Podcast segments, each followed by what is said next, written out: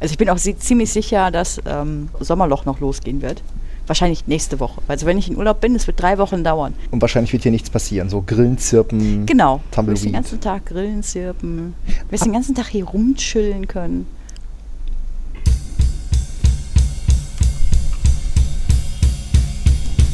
Bitte korrigieren Sie das ganz schnell. Ich sage es nochmal ganz schnell. Ich muss hier arbeiten. Ich kann es mir nicht leisten, ständig auf irgendeinen Scheiß zu warten, den die IT nicht auf die Reihe kriegt.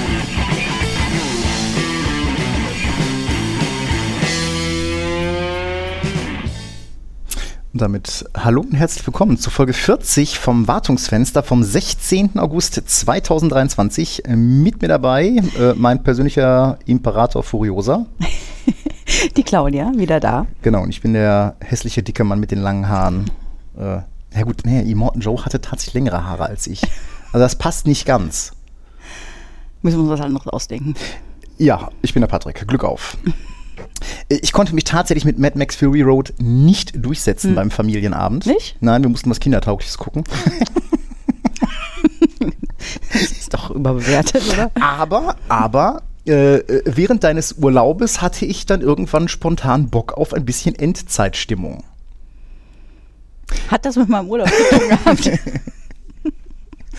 Ihr habt es vielleicht gerade am, am Einspieler schon gehört. Wir hatten ja so ein bisschen das äh, Sommerloch herbeigeredet und äh, während ich dann auf Instagram äh, Frau Kühn auf der Yacht, Frau Kühn bei Cocktails und vorbei äh, Frau Kühn am Strand äh, mitgucken Klar. konnte, Mhm. äh, ist hier die Welt untergegangen. Alle, die mich kennen, die wissen alles von vorne bis von vorne Instagram bis äh, über Yacht bis Cocktail stimmt das alles nicht. Aber äh, ja, hier hat's gebrannt. So schlimm. Ähm, wir, wir, müssen da, wir müssen da gleich, äh, müssen wir bei den Themen mal drauf kommen. Äh, zumindest was äh, Citrix äh, Netscaler, ne? Citrix Ja, anging, gehört. Äh, äh, als auch jetzt ähm, seit ein paar Tagen, also seit spätestens äh, seit letzter Woche Dienstag, seit dem letzten äh, Patch Day Mhm. von Microsoft, äh, brennt auch Exchange ein bisschen. Aus ähm, äh, sehr interessanten Gründen, wie wir gleich noch Oh ja, oh ja, wir müssen das gleich mal, wir müssen das gleich mal ein bisschen ein bisschen aufdröseln, aber ähm, äh, erstmal mit ein bisschen äh, Hausmeisterei. Äh, bist du eigentlich schon auf äh, Mastodon? N no, noch nicht. Ich gestehe auch, äh, seit sie das Icon geändert haben, habe ich die Twitter-App einfach nicht wiedergefunden. Ja. Also du bist, du bist jetzt gewechselt. Äh, Genau, Du bist nicht ich muss mehr dazu sagen, nachdem der verrückte Südafrikaner jetzt angefangen hat, irgendwie äh, das, äh, die Plattform umzubenennen, ähm, ist das, äh, nein, das kann ich dann tatsächlich nicht mehr, nicht mehr mitgehen.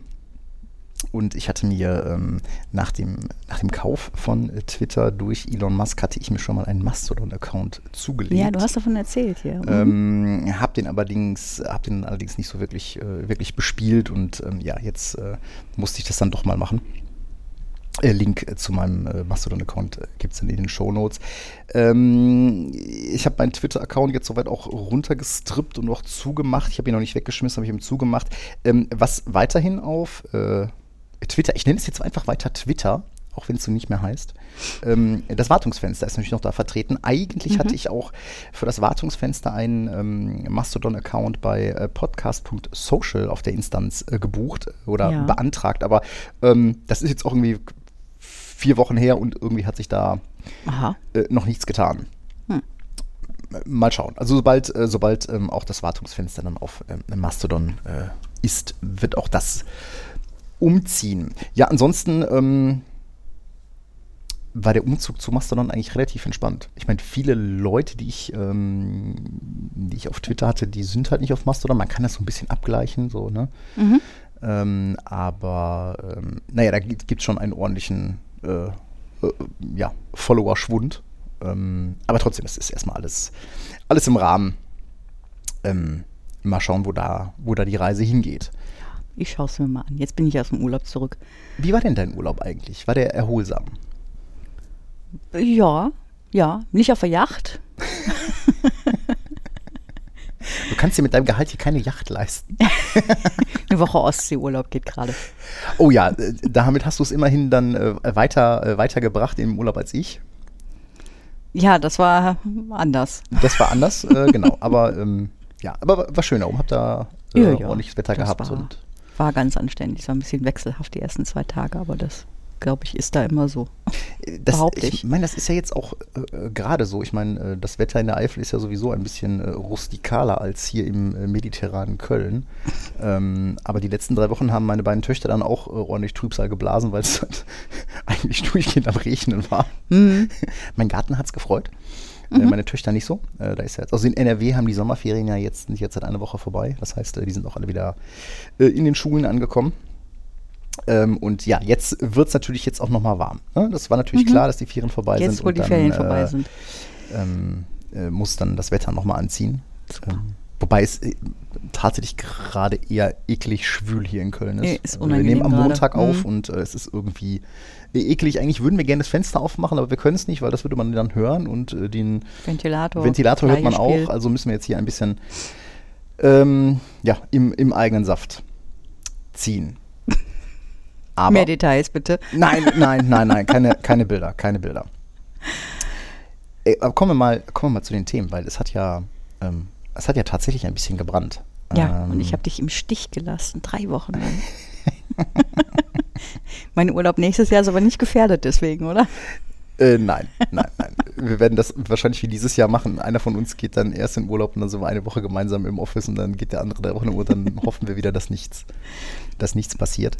Ähm, getroffen hat uns ein ein- oder mehrere CVEs, die den äh, Citrix Netscaler bzw. Citrix ADC ähm, äh, betroffen haben.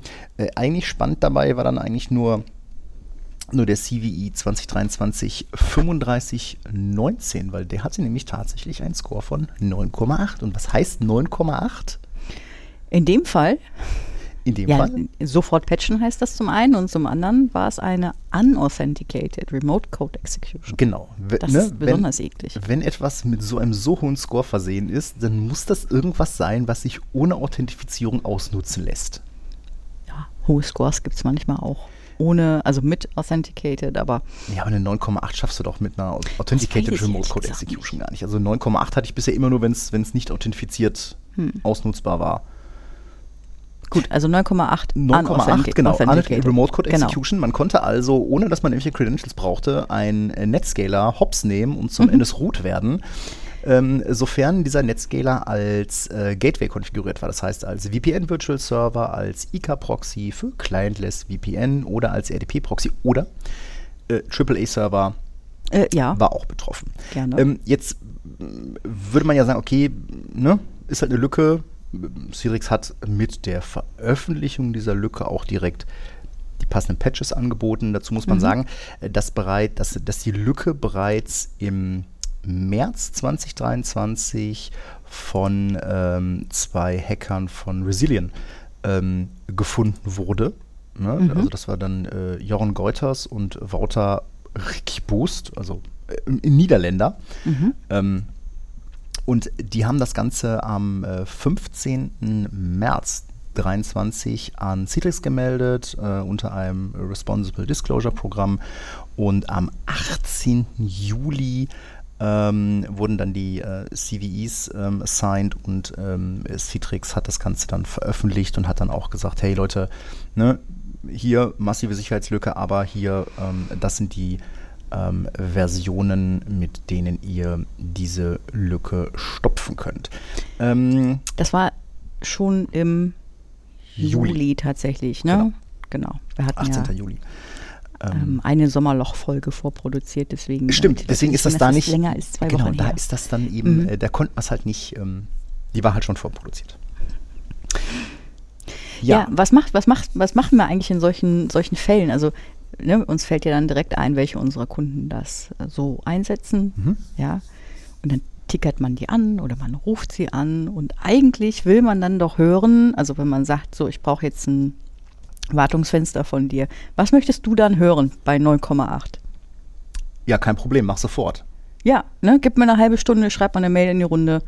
Dazu kommt ja, in der. Regel äh, verteilen wir oder die, in der Regel deployen wir ja unsere, ähm, unsere Netscaler als HA-Pärchen. Äh, Mhm. das heißt, ähm, du patcht erst den, den sekundären, machst einen äh, Force Failover, machst den anderen Mhm. und in der Regel ist das keine Downtime. Also das ist jetzt tatsächlich nichts, wo ich sagen würde, oh, da brauchen wir ein Wartungsfenster, das kannst du auch wahrscheinlich im laufenden Betrieb einfach mal machen.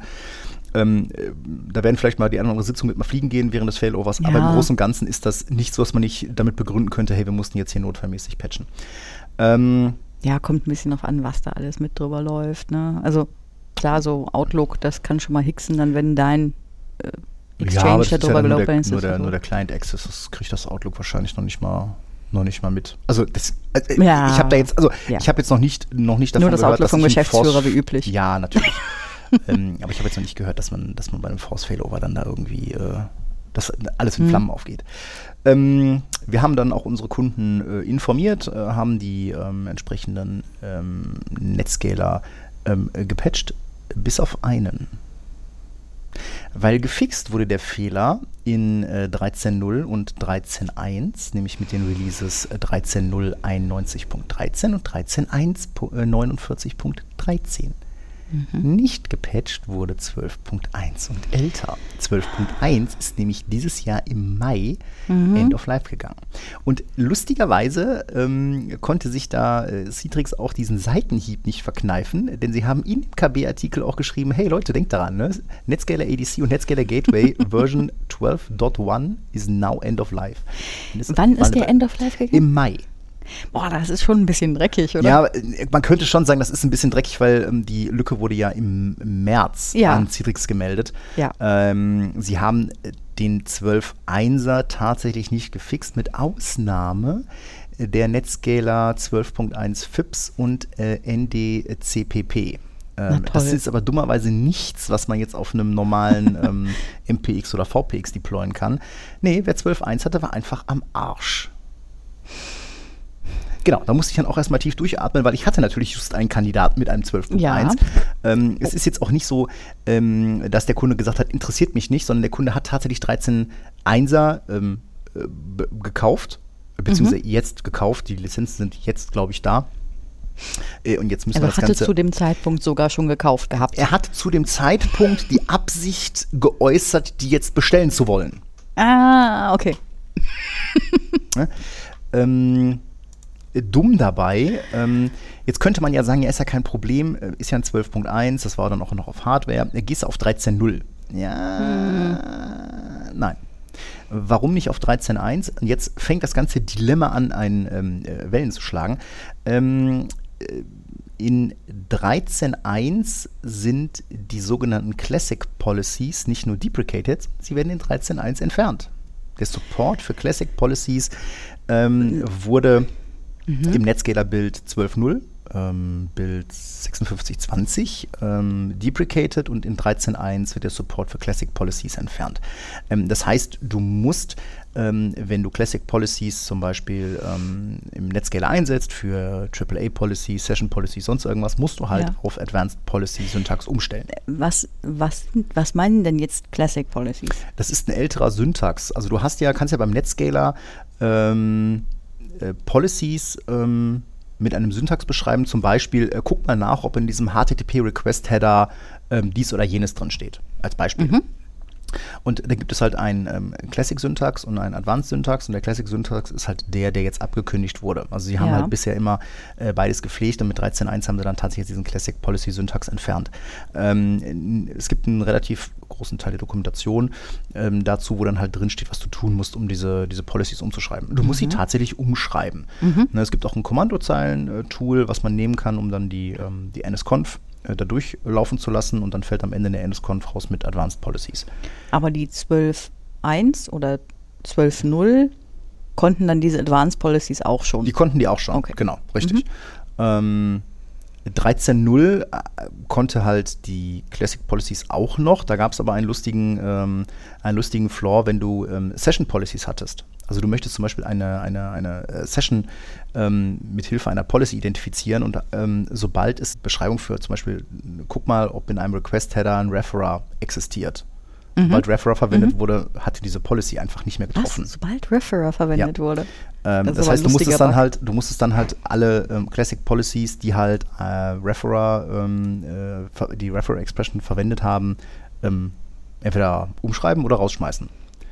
Hast du das nicht gemacht, haben diese Policies einfach gar nicht mehr gezogen. Ähm, und das war dann halt in diesem Fall dann auch der, äh, der Weg. Ähm, ich musste dann diesen 12.1 auf den 13.0 äh, hochziehen, Mhm. ähm, weil ne, der, der bietet halt noch Support für Classic Policies und äh, muss ja noch ein paar Session Policies dann da äh, vorher äh, umbauen und ähm, dann hat das Update auf 13.0 auch mit Ah. viel Schwitzen ähm, geklappt und jetzt sind wir erstmal da wieder auf dem Support und Stand und können jetzt in aller Ruhe dann auf äh, neue virtuelle 13.1er äh, umstellen. Mhm. Mm, Da man natürlich dann ähm, auch nicht wusste, wie lange diese Lücke ausgenutzt wurde, ähm, gab es unter äh, data.net, da hatte jemand einen sehr schönen Artikel ähm, verfasst, nämlich der Manuel Winkel, der ist vom 19. Juli. Also am 17. Juli kamen die Patches raus, am 19. Juli hatte er einen sehr, sehr ausgiebigen Blogartikel ähm, verfasst, wo man, wo er dann ähm, aufgezeigt hat, wie man prüfen kann, ob es Anhaltspunkte gibt, ähm, ob der eigene Netscaler angegriffen Mhm. wurde. Ne, Oh. Weil wie gesagt, diese Mhm. Lücke wurde im, im März gefunden. Mhm. Du weißt natürlich nicht, Mhm. wer das Ding vorher schon mal irgendwie möglicherweise ausgenutzt Verstehe. hat.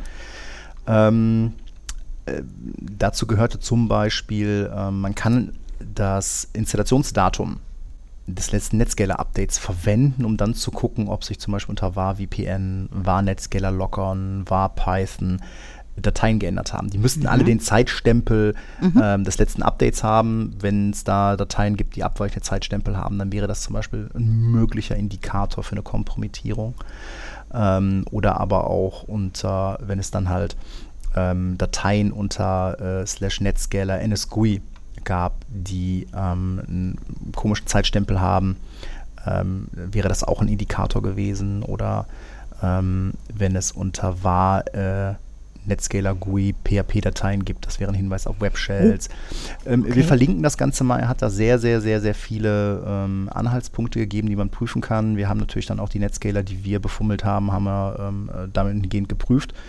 Konnten tatsächlich keinen ähm, keinen Netscaler dabei finden, der Anzeichen hatte, dass er möglicherweise irgendwie ähm, hops genommen wurde. Weil, muss man dazu sagen, ne, also äh, das ist eine Lücke, wo du halt unauthentifiziert den Root-Access für das Ding holen konntest. Und damit ist das Ding natürlich, ähm, ist das Ding natürlich fällig. Mhm. Ähm, man muss auch ganz klar dazu sagen, wenn man ein äh, betroffenes System gehabt hätte, dann äh, ne, hätte man sagen können, okay, du musst das Ding sofort vom Netz nehmen.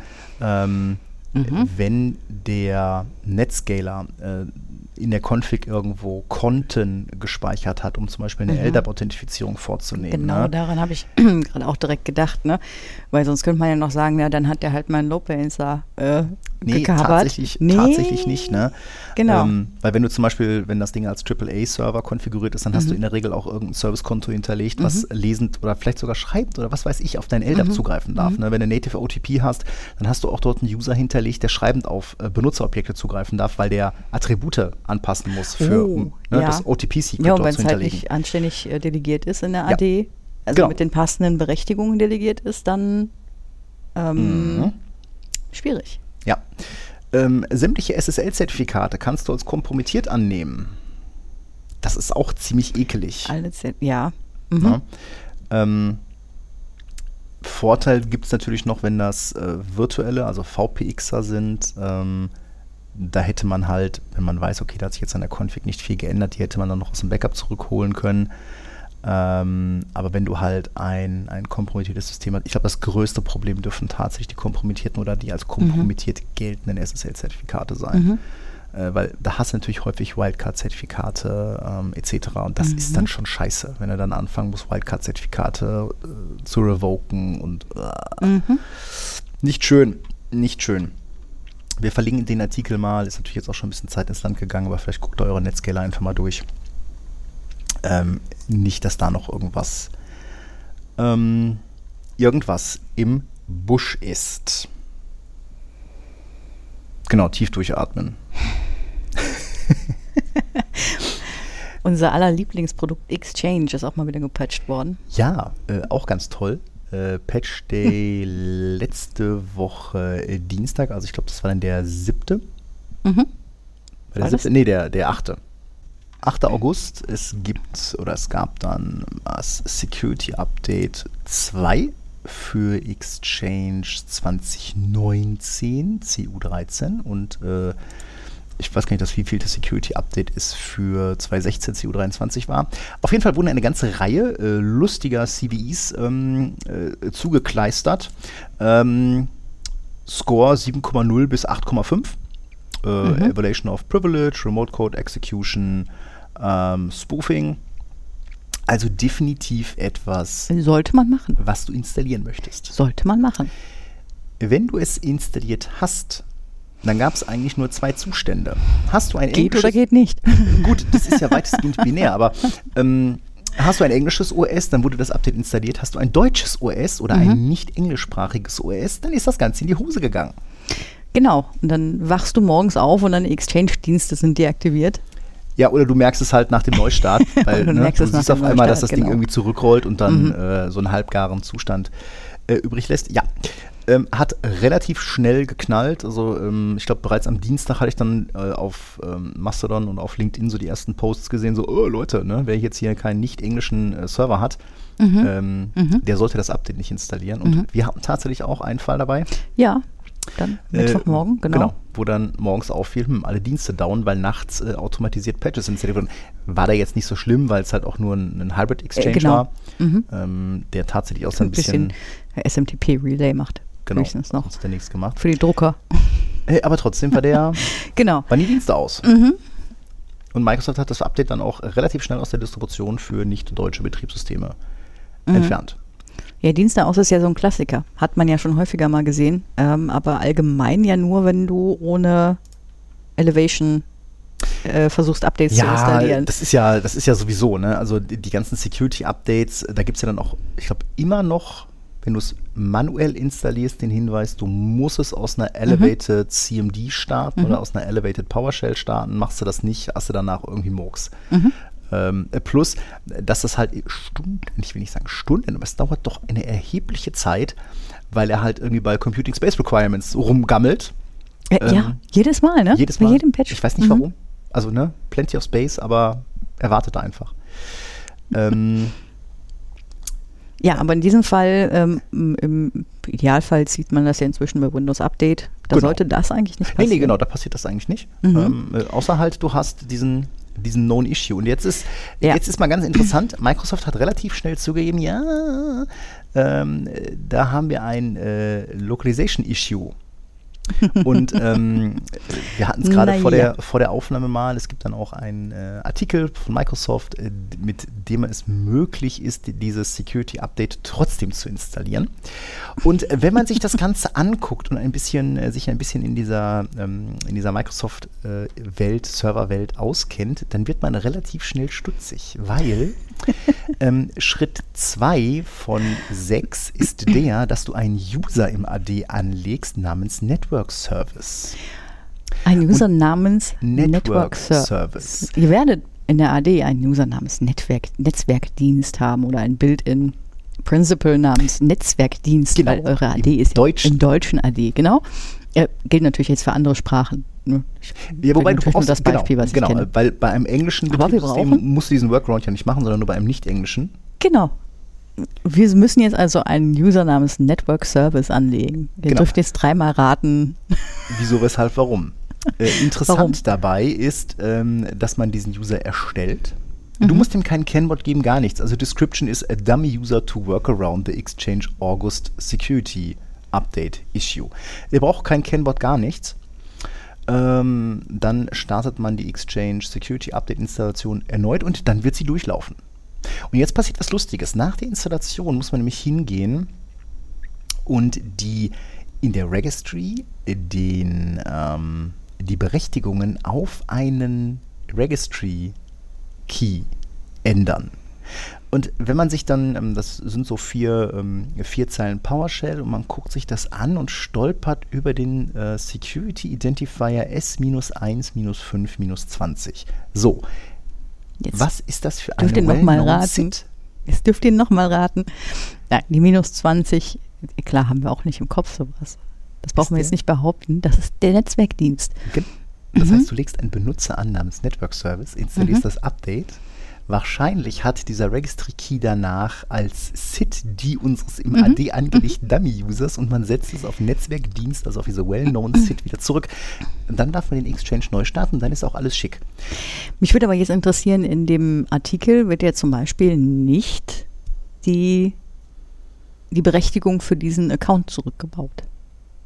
Es wird ganz am Ende der Account gelöscht laut Anleitung von Microsoft. Insofern ist es wieder egal, aber so Ja, der gut, die Sache- Frage also ist, sie gehen, sie gehen ja hin und definieren ein neues Object, System Security Access Control, Registry Access Rule.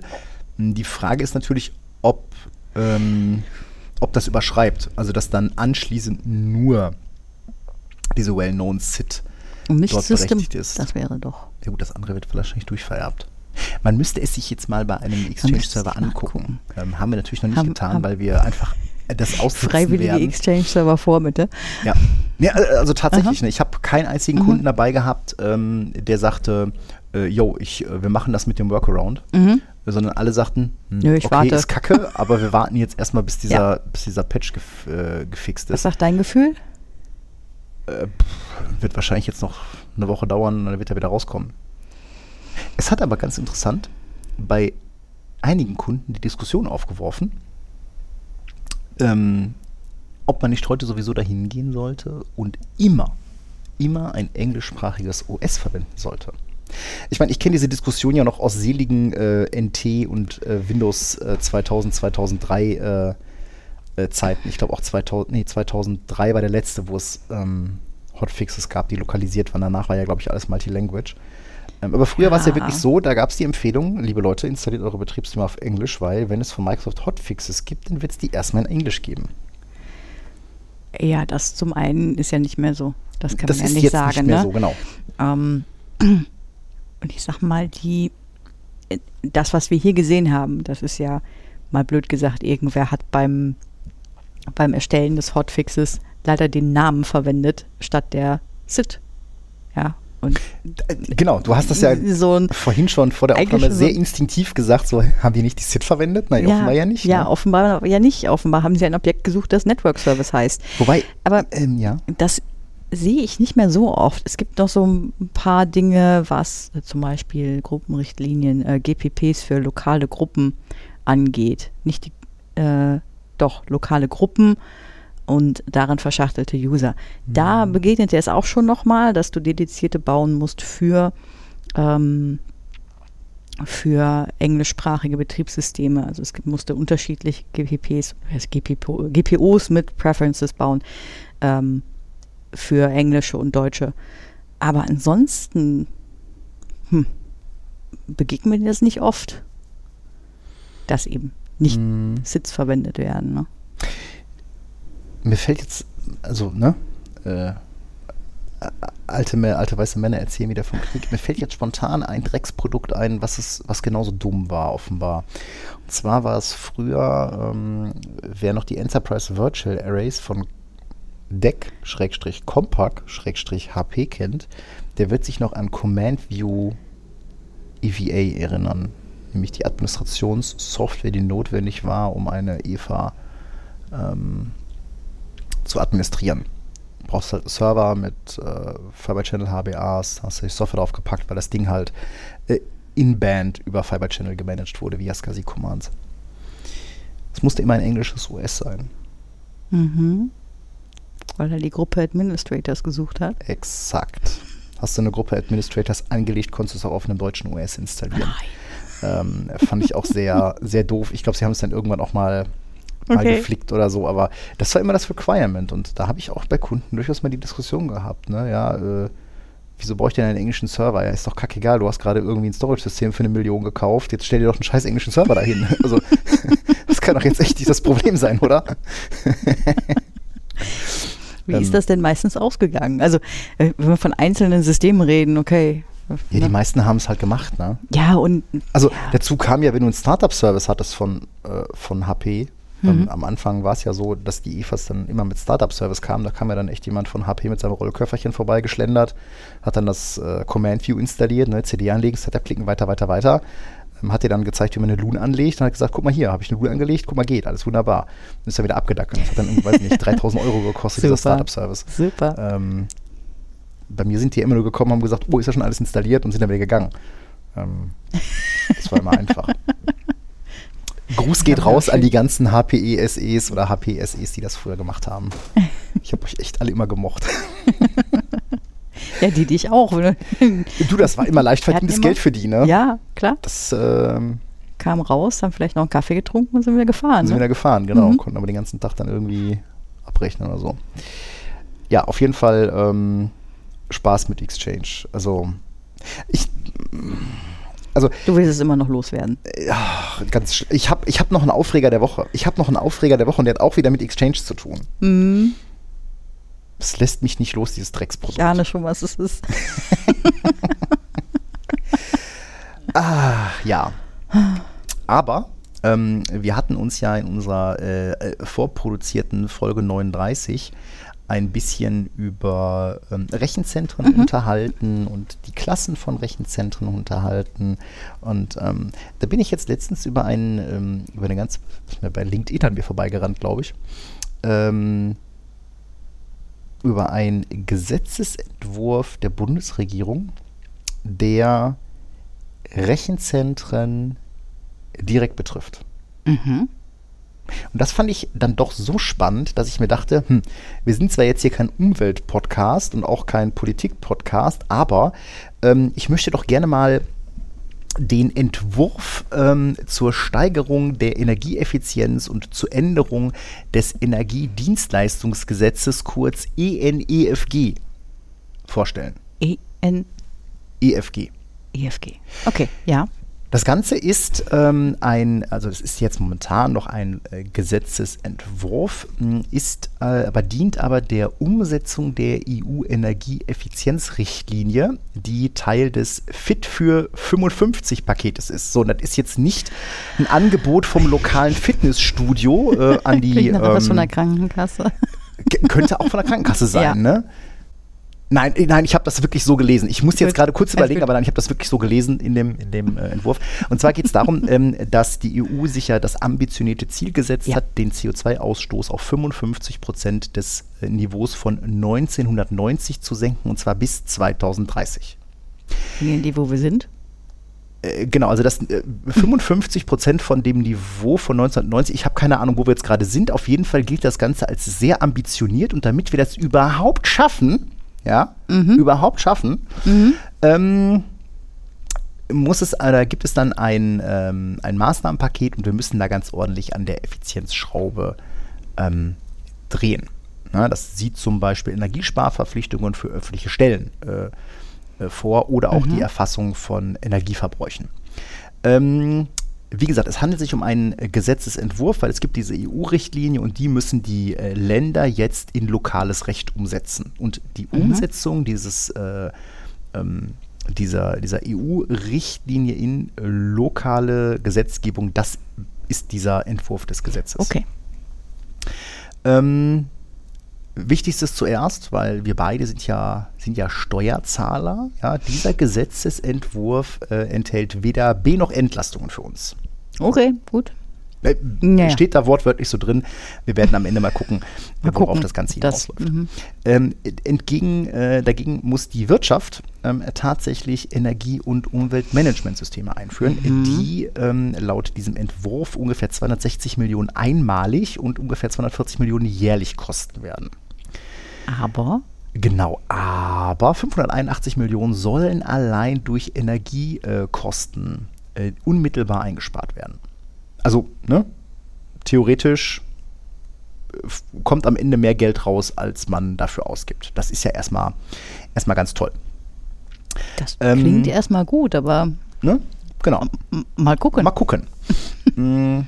Interessant dabei, dass unter Punkt ähm, E2 Erfüllungsaufwand für die Wirtschaft werden diesmal explizit Rechenzentren genannt. Und das war der Punkt, wo das ganz, äh, ne, wo ich dann da drauf aufmerksam geworden bin. Denn der Präsident des Umweltbundesamtes, Dirk Messner, äh, sagt, nachhaltige digita digitale Zukunft braucht klimaverträgliche Rechenzentren.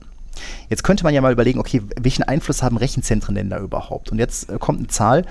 2020 haben Rechenzentren in Deutschland ungefähr 3% des gesamten Stromverbrauchs ausgemacht. Das sind 16 Milliarden Kilowattstunden, Tendenz steigend 6% pro Jahr. Und die 6% pro Abwärme, die Abwärme von diesen Rechenzentren, ich meine, wir beide touren da ja häufiger rum und da ist ja schon ordentlich warm, ähm, die wird weitestgehend ähm, äh, ver verpufft, weitestgehend ungenutzt. Hm, okay. So, und ähm, im Abschnitt 4 äh, dieses Gesetzes sind die Paragraphen 11 bis 15, die beschäftigen sich ganz explizit mit, ähm, mit Rechenzentren. Und das ist, ganz, das ist ganz interessant, da können wir nämlich mal einen äh, Blick drauf werfen. Da werden zum Beispiel m, anfangs, äh, Paragraph 3 sind also Begriffsbestimmungen. Ne? Also Betreiber eines Rechenzentrums ist dann entweder der Eigentümer eines Rechenzentrums oder der Flächen zur Co-Location oder äh, vergleichbar anbietet. Betreiber von Informationstechnik, das ist halt jemand, der innerhalb eines Rechenzentrums ähm, mit einer nicht redundanten Nennanschlussleistung ab 50 Kilowatt entweder als Eigentümer oder mit vergleichbaren Nutzungsrechten unterhält. Ähm, dann geht das noch weiter, da wird dann halt also so ein paar Begrifflichkeiten, ne, Endkunden, äh, was ist Co-Location, betriebstechnische Anlage und so weiter. Und ähm, dann geht es auch tatsächlich äh, ab Paragraph Ich muss gerade schmunzeln, aber feststellen, wir sind am äh, deutschen Gesetzesentwurf. Da steht Co-Lokation, nicht Co-Location, ja? äh, ja, korrekt. Gut. Ich sag's nur. ähm, und zwar Paragraph 11 sagt, ähm, Rechenzentren, die vor dem 1. Juli 2026 den Betrieb aufnehmen oder aufgenommen haben, sind so zu errichten und zu betreiben, dass sie ab dem 1. Juli 2027 eine Energieverbrauchseffektivität von kleiner oder gleich 1,5 und ab dem 1. Juli 2030 eine Energieverbrauchseffektivität von kleiner oder gleich 1,3 erreichen. Ähm, da muss man diesen, wir verlinken mal einen Artikel, der diesen Energieverbrauchs, äh, diese Energieverbrauchsaktivität ähm, mal genauer definiert. Ähm, aber ähm, es heißt zum Beispiel auch, dass der Anteil wiederverwendbarer Energien ab November 2020 von mindestens 10 Prozent, ab dem 1. Juli 2027 müssen die geplanten Anlagen mindestens 15 Prozent und ab 2028 zum Beispiel mindestens 20 Prozent für wiederverwendbare Energien ähm, aufweisen. Dann geht es da auch noch weiter. Das fand ich auch ganz interessant. Ähm, zum Beispiel Rechenzentren, die vor dem 1. Januar 2024 den Betrieb aufnehmen oder aufgenommen haben, sind so zu errichten und zu betreiben, dass die für die Luftkühlung von Informationstechnik eine Eintrittstemperatur von 24 Grad nicht unterschritten wird. Das oder ab spannend. 2028 eine Eintrittstemperatur von 27 Grad. Da das spannend. heißt, dein, dein, dein Rechenzentrum schön auf 20 Grad klimatisieren ist nicht Nee, mehr. Ist nicht mehr. Ja? Das oh heißt, nein, wo gehen wir denn dann im Sommer hin? äh, nicht mehr ins Rechenzentrum. ähm, also das, ne, da reden die wirklich von 27 Grad Lufteintritttemperatur. Das heißt, die, ne, wenn du jetzt ein Recht Datacenter hast, die Luft, die zum Kühlen aus dem, aus dem Boden hochkommt, hat 27 Grad. Ab 1. Januar 2028. Äh, gilt jetzt natürlich alles ähm, auch für, ähm, für neu gebaute Rechenzentren, aber ähm, zum Beispiel Paragraph 12 sagt dann auch Energie- und Umweltmanagementsysteme für Rechenzentren. Das heißt, da ist dann sehr genau drin definiert, wer zum Beispiel ähm, Energie- und Umweltmanagementsysteme einführen muss. Ne? Da ist dann zum Beispiel die Rede von Betreibern, ähm, die Informationstechnik mit einer Nennanschlussleistung von 500 Kilowatt betreiben, ne? ab 1. Januar 2025. Ähm, es gibt ein ähm, Energieeffizienzregister für Rechenzentren. Ähm, Kunden müssen zum Beispiel, also wer Kunde in einem Datacenter ist, ähm, dem muss zum Beispiel der Betreiber ab 1. Januar 2024 Informationen zur Verfügung stellen. Zum Beispiel direkt zugeordnete Energieverbrauche pro Jahr, Verbrauchsanteile zum Beispiel, ähm, also wie viel Energie wird verbraucht zum Beispiel für ähm, Switches, die dir bereitgestellt werden, etc. Ähm, die Abwärme muss zum Beispiel auch genutzt werden. Also das ist ja tatsächlich so, dass so, eine, ähm, so ein Datacenter doch einiges an Abwärme auch produziert und diese thermische Leistung soll auch zur Verfügung gestellt werden. Das heißt, Mhm, wer mhm. Rechenzentren dann neu baut, muss sich irgendjemanden suchen, der diese Abwärme abnimmt. Ja, lokale Stadtwerke, die das dann in ihr Nahwärmenetz einspeisen, was auch immer. Mhm. Ähm, ich meine sogar die, ähm, ich meine die 1 und 1, die sitzt ja hier, ähm, in Montabaur, ich glaube, die hatten das auch schon. Ich glaube, Strato macht sowas auch, dass die dann mit der Abwärme des Datacenters die eigenen Büroräume heizen. Ich weiß gar nicht, ob das die DC One in Leverkusen nicht auch macht. Weil das, ist ja auch ein flammneues RZ auch eine naheliegende Idee, ne? Ja. Mhm. Genau. Ähm, also wir verlinken diesen, ähm, diesen Gesetzentwurf auch mal, da kann man mal durchstöbern, ist natürlich nur ein Entwurf, da muss man mal gucken, ähm, was davon am Ende des Tages wirklich, ähm, wirklich umgesetzt wird. Ähm, aber das ist erstmal ganz spannend. Also die Rede ist natürlich auch immer nur von, von Rechenzentren und Rechenzentrumsbetreibern. Die Frage ist natürlich, inwieweit betrifft das dann auch wirklich Unternehmen, die ja jetzt kein dediziertes Gebäude betreiben. Ne, Also ich, wenn ich jetzt mir mal vorstelle, nehmen wir hier Das ist mal Serverraum, genau. äh, Genau, ne? Ab, so, ab welcher Mhm. Anschlussleistung, ich meine, da war irgendwo im Text war mal von, von 50, 50. 50 Kilowatt mal die Rede. Das hast du ja schon recht schnell zusammen. Mhm. Muss man mal gucken. Also wird auf jeden Fall wahrscheinlich sehr viele größere Unternehmen natürlich betreffen. Könnte natürlich auch nochmal interessant sein. Ähm, ja doch, wenn ich jetzt so drüber nachdenke, das könnte natürlich auch tatsächlich interessant sein und dazu führen, dass Unternehmen ihr Zeug in Rechenzentren auslagern, ne, weil sie dann selber Ja, klar, nicht mehr dazu sie ne- verpflichtet genau. sind, diese Systeme einzuführen. Genau. Damit sie selber nicht nochmal äh, richtig Geld in die Hand nehmen müssen, um ihr, ihren, ihren Serverraum aufzurüsten, um das zu erfüllen. Ne? Mhm. Ja, weil du musst das Ganze ja auch irgendwie messen können. Ne? Mhm. Da fängt es ja schon an. Wie, wie misst du? Klar, wie, wie messen wir im Rechenzentrum? Ja gut, du guckst ja einfach an, was wird dann... Genau, ne? Die Mhm. PDUs zeigen Aber die werden der da Regel an. relativ schnell, relativ teuer, wenn du halt Details wissen willst, ne? wie viel jeder Mhm. Anschluss verbraucht und sowas. Ne? So Dinger, Ja gut, die dir Frage ist, ob Menge du das so weit runterbrechen musst, ne? oder ob es dann nicht das, irgendwie das Rack tut. Weil in der Regel kannst du da die, also die PDUs einem Kunden zuordnen, weil ne, das ist halt ein Rack, der hat einen Teil eines Racks. In dem Fall ja, klar, Mhm. sicher. Aber wenn man das selber anfängt im eigenen, im eigenen Also Serverraum. ich, ich glaube auch tatsächlich, dass halt äh, so Läden wie eine Amazon oder eine Microsoft und eine Google, die haben das für ihre Datacenter wahrscheinlich schon alles. Mhm. Also wir kennen ja auch den einen oder anderen Laden, der auch tatsächlich ähm, jetzt auch im, im Rahmen der, der ganzen Energiepreis-Explosion äh, nicht selber schon auf die Idee gekommen ist, zu sagen, oh, ich stelle mal hier meine Klimaanlage im Rechenzentrum hoch. Ne? Also ich Mhm. mache jetzt hier nicht mehr Ja. 20, sondern 27 Grad. Ja. Und da muss man auch dazu sagen, das interessiert die Hardware überhaupt gar nicht. Überhaupt nicht. Mhm. Ja, also die fällt jetzt nicht häufiger aus oder sonst irgendwas. Mhm. Ähm, das macht die in der Regel relativ, relativ problemlos mit. Außer wir. Wir haben jetzt Ja, das ist schon 27 Grad unangenehm. Dann Rack and Stack ist schon so. äh, Tag. Mhm. Das ist dann schon unangenehm. ne, Ja, aber dafür ist es dann inzwischen wieder leerer in den Serverräumen, weil im Sommer, weil die, die IT-Admins da nicht mehr hinflüchten aber, zum Abkühlen. aber ja, weiß ich nicht. Äh, ich fand das immer recht. Also ich finde diesen, also ich mag das eigentlich gar nicht, ne? wenn ich dann gerade im Sommer irgendwo im Rechenzentrum rumturne und dann komme ich dann raus und dann trifft mich dann immer so der Hammer. Ähm, Ich hätte jetzt was gesagt, naja, ich muss ja nur bis zum Auto, um meine Klima wieder anzumachen, aber dann hast du schon recht. Wobei, ich da bin da relativ unempfindlich. Nee, ich, also ich finde das wirklich, ich mag das nicht. Aber gut, vielleicht ist das auch jetzt wieder einfach nur das Jammern, weil wir alt werden und ähm, das ganze Racket mal anderen auch. Leuten Ich glaube es auch. überlassen sollten. Da steht fit für 55, nicht 45. Ja gut, ja gut, auf die 45 geht mir beide schon gewaltig zu. Ja. Ne? Das ist, äh, Verrat das doch nicht.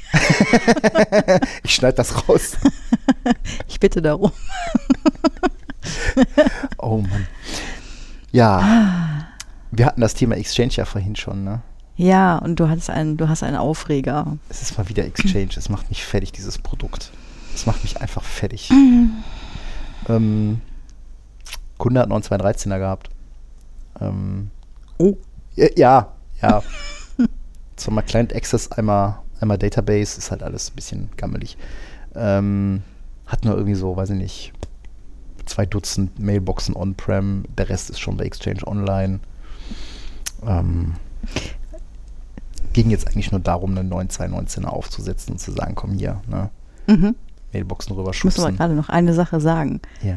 Zwei Client Access, ein Datenbankserver Ich könnte Ja, wir wissen das. ich Wir könnte- wissen das. Wir ja, können die Geschichte jetzt nicht ich, erzählen. ich, so habe, aus. ich habe diese Umgebung vor langer, langer Zeit aufgebaut. Natürlich mit- zweimal Client Access, mit zweimal Daten. Also ne, Das wollte ich Mailbox betonen. Mit Duck. Das Ja? wollte ich hier nochmal erwähnt haben. Nicht, dass Das die Leute da draußen so- fragen, so, ach, zweimal kleinen Access, einmal. Das war schon äh, so, wie man es äh, wie damals gebaut hat. Ne? Mit ja. Load Balancing über Netscaler. Bei 2013 konntest du ja Client Access und Mailbox-Rolle noch trennen. Das ja. ging ja dann bei 2016 schon nicht mehr. ja, ja. Nein, das ist schon, ist schon klar, nur halt, dass Genau. du ne, Ich meine, wir könnten jetzt zwei erzählen, Access äh, und dann vielleicht- keine DAC dahinter hast. Wäre jetzt eher ungewöhnlich gewesen, aber wie Genau. immer, es gab Gründe. Navision. Ähm, ja, Ne? Gab Gründe dafür, die ich nicht nachvollziehen konnte. Navision halt. in Ordnung. Ähm, also 1.2.19 installieren, Client Access eben drehen, Mailboxen rüberschubsen, altes Zeug abreißen, fertig. Eigentlich easy peasy, oder? Eigentlich easy peasy. Easy peasy war es auch bis zu dem Zeitpunkt, ähm, dass wir den neuen installiert hatten. Wir hatten ihm äh, die URLs konfiguriert, wir hatten ihm das Zertifikat verpasst und ähm, das war dann dienstags und wir hatten uns gedacht, okay, und Freitag drehen wir dann halt den Client Access und ähm, dann drehen wir auch den, äh, den Mailflow. Ähm, Exchange Hybrid, zentralisierter Mailtransport. Ja, okay, muss halt einmal ausführen. Ja, die haben den Edge-Transport. Ähm, war aber jetzt erstmal nicht so dramatisch. Hätten wir dann am Freitag in aller Ruhe gemacht. Nächsten Tag ruft mich der Kunde an. Ja, sie hätten jetzt schon Probleme, weil irgendwie 4.500 Mails in der Queue stecken. Weil der neue Exchange meinte, ich ähm, spiele jetzt mal hier das, die Kommunikationsschnitte zum, zum Edge-Transport. Nur der Edge-Transport kannte den noch gar nicht, weil der neue Mailbox-Server halt ähm, keine Edge-Subscription, noch keine Edge-Subscription hatte. Gut. Ähm, du guckst jetzt gerade ein bisschen fragend. Ist das ein Connector dann in dem Moment? Also du Ähm, hast einen Connector, der an den. Nee, Edge Transport ist ja so hässlich. Du, du, du erstellst ja dann auf dem ähm, Edge Transport Server, das ist ja so eine Art abgespeckter Exchange, generierst du eine neue Edge Subscription, kopierst dieses XML-File auf deinen Mailbox-Server Mhm. und lädst die da rein. Und daraufhin hat dieser Mailbox-Server dann eine Beziehung zu dem, äh, zu dem Edge-Transport. Der Edge-Transport bekommt über diesen Weg dann auch zum Beispiel Konnektoren mitgeteilt, Accept Domains mitgeteilt und so weiter und so fort. Da gibt es dann also einen Sync. Mhm. Ähm, das ist auch normal. Jeder neue Mailbox-Server muss dann halt einmal bekannt gemacht werden. Aber wir hatten ja noch einen funktionierenden Mailbox-Server. Mhm. Und Wo ja, die äh, Mailbox noch alle drauf lagen. äh, Genau, Noch. und deswegen ist uns halt auch Mhm. gar nicht so richtig klar, warum der neue Mailbox-Server jetzt auf einmal meinte, ja, das mache ich jetzt. Ähm, lange Rede, kurzer Sinn. Gut, Edge Transport äh, stellte sich dann auch als defekt heraus. Er hatte nämlich keinen funktionierenden Edge, äh, keinen funktionierenden Edge-Sync mehr mit dem äh, eigentlich bekannten Mailbox-Server. Wir hatten aber 4.500 Mails in der Queue. Hm. So, hin und her und hin und her. Ähm, wir haben es dann, äh, mussten dann diese Edge-Subscription halt neu machen, ähm, gucken, dass die Mails halt dann wieder rausgehen. Also, weil dieser Edge-Transport wurde halt auch dann verwendet für den Mailtransport in Richtung O365. Ähm, das haben wir das neu gemacht, haben dann auch schön den äh, Hybrid Connection Wizard wieder ausgeführt, hin und her, bla bla bla, alles schick. Ähm, wir konnten dann auch sehen, dass Mails dann zum Beispiel rausgegangen sind in Richtung Exchange Online. Gut, ist natürlich jetzt auch schwierig gewesen, dann bei 4.500 E-Mails. Äh, wir haben dann durchgeatmet und gesagt, okay, dann ne, Freitag machen wir dann den Rest. So, dann äh, rief der Kunde wieder und sagte, ja, ich habe hier schon wieder Mails, die nicht rausgehen. Und, wenn man sich dann die Queue angeguckt hat und man hat sich mal genau angeguckt, warum die Mails nicht vom, vom Edge Transport angenommen werden, wegen einem Protocol-Error. Ein Protocol Error? Genau, und dann denke ich, da guckt das so traurig, denke so, warum ist das Protocol-Error, Protocol-Error, Protocol-Error? Hä? Und dann ein bisschen hin und her geguckt, gemacht, getan, nee, Dienste laufen, ist erreichbar, bababab. Und irgendwann fiel es mir dann wie Schuppen von den Haaren. Ich so, äh, die Platte ist voll. Klar, Protokoll, äh, Protocol Error. Hm, Platte voll. Ja, war aber so. Auf Was? dem Edge-Transport war die Platte voll. Ähm, Okay. und äh, erste Vermutung war dann halt ja irgendwelche Exchange-Logs. Nee, es waren nicht irgendwelche Exchange-Logs, das war das Mail.q-File. Mit 26 Gig. Ja, 4000 Mails halt ungefähr, ne? Genau. Und ähm, ich hatte dann äh, mal auf den, auf den anderen, auf dem alten 2013er Mailbox-Server geguckt, da hatte das Mail.q-File 92 Gig. Das heißt, irgendwann steckten mal 92 Korrekt. Gig an Mails in der Mail-Queue. Da erinnere ich mich Ähm, dran. Genau, der Kunde fragte dann auch so, ja, muss das so sein? Ich so, ja, das ist halt so. Das ist halt wie so ein Containerfile. Das wird halt nur größer, wird aber nicht kleiner. Mhm. So, und ähm, ne, Plattenplatz-Monitoring beim Exchange ist ja eh kritisch, ne? Mhm. weil wenn der, ich glaube, auf dem System Volume mehr, weniger als 10 Gig frei hat, dann stellt er auch nicht mehr zu. Dieses Mail-Queue-File, das ist doch immer, wenn du den Transportdienst durchtrittst, weil irgendwie die Warteschleife hängt und danach sendet er die raus, oder? Ich glaube, Ja. wenn du den Transportdienst beendest, während er noch Dinge in der Queue hat. Ja, das dann ist ja, Dampft er die so weg auf der. ja, plus das Safety Net. Also wenn Mhm. du eine ne, ne DAC hast, dann hast du ja ähm, Mails, die in Transit sind, werden ja immer zum, zu einem anderen Mhm. Exchange-Server gespiegelt. Mhm. Ähm, das ist dieses Safety Net. Und erst wenn die erfolgreich versendet wurde, dann wird die dann auf dem, äh, auf dem anderen Exchanger dann, dann weggeschmissen. Ihr seht das Mhm. im Message Tracking Log als HA Receive, HA Discard, HA Send und so mhm, weiter. mhm. Ähm, dieses Q-File wird man halt leicht los. Man muss halt den Transportdienst äh, stoppen, kann das File dann halt den ganzen Ordner wegschmeißen, dann startet man das ganze Ding wieder und dann ähm, legt er das Ding einfach leer wieder an.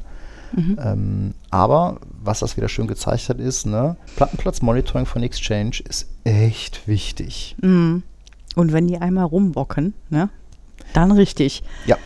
Ja, also äh, ich finde das ganze Edge-Transport-Konzept auch immer noch scheiße. Ich, Äh, äh, werd- ich- ich kann mir, ich, kann, ich wollte also, eben es ist halt an nicht so allen Stellen aber immer warum? krampfig. Warum, warum eigentlich? Also warum? Was ist, was ist der Also Gedanke allein dieses, dahinter? dieses Konzept, dass man eine Edge-Subscription erstellt und dann Files durch die Gegend tragen muss, das ist einfach scheiße. Ja, und dann liest du halt immer mal, ja, wofür braucht man den denn? Ja, hast du ein ganz sicheres Mail-Relay? Denkst du, ja, Genau. ganz da fallen mir aber auch einfachere Dinge ein. Ja, definitiv.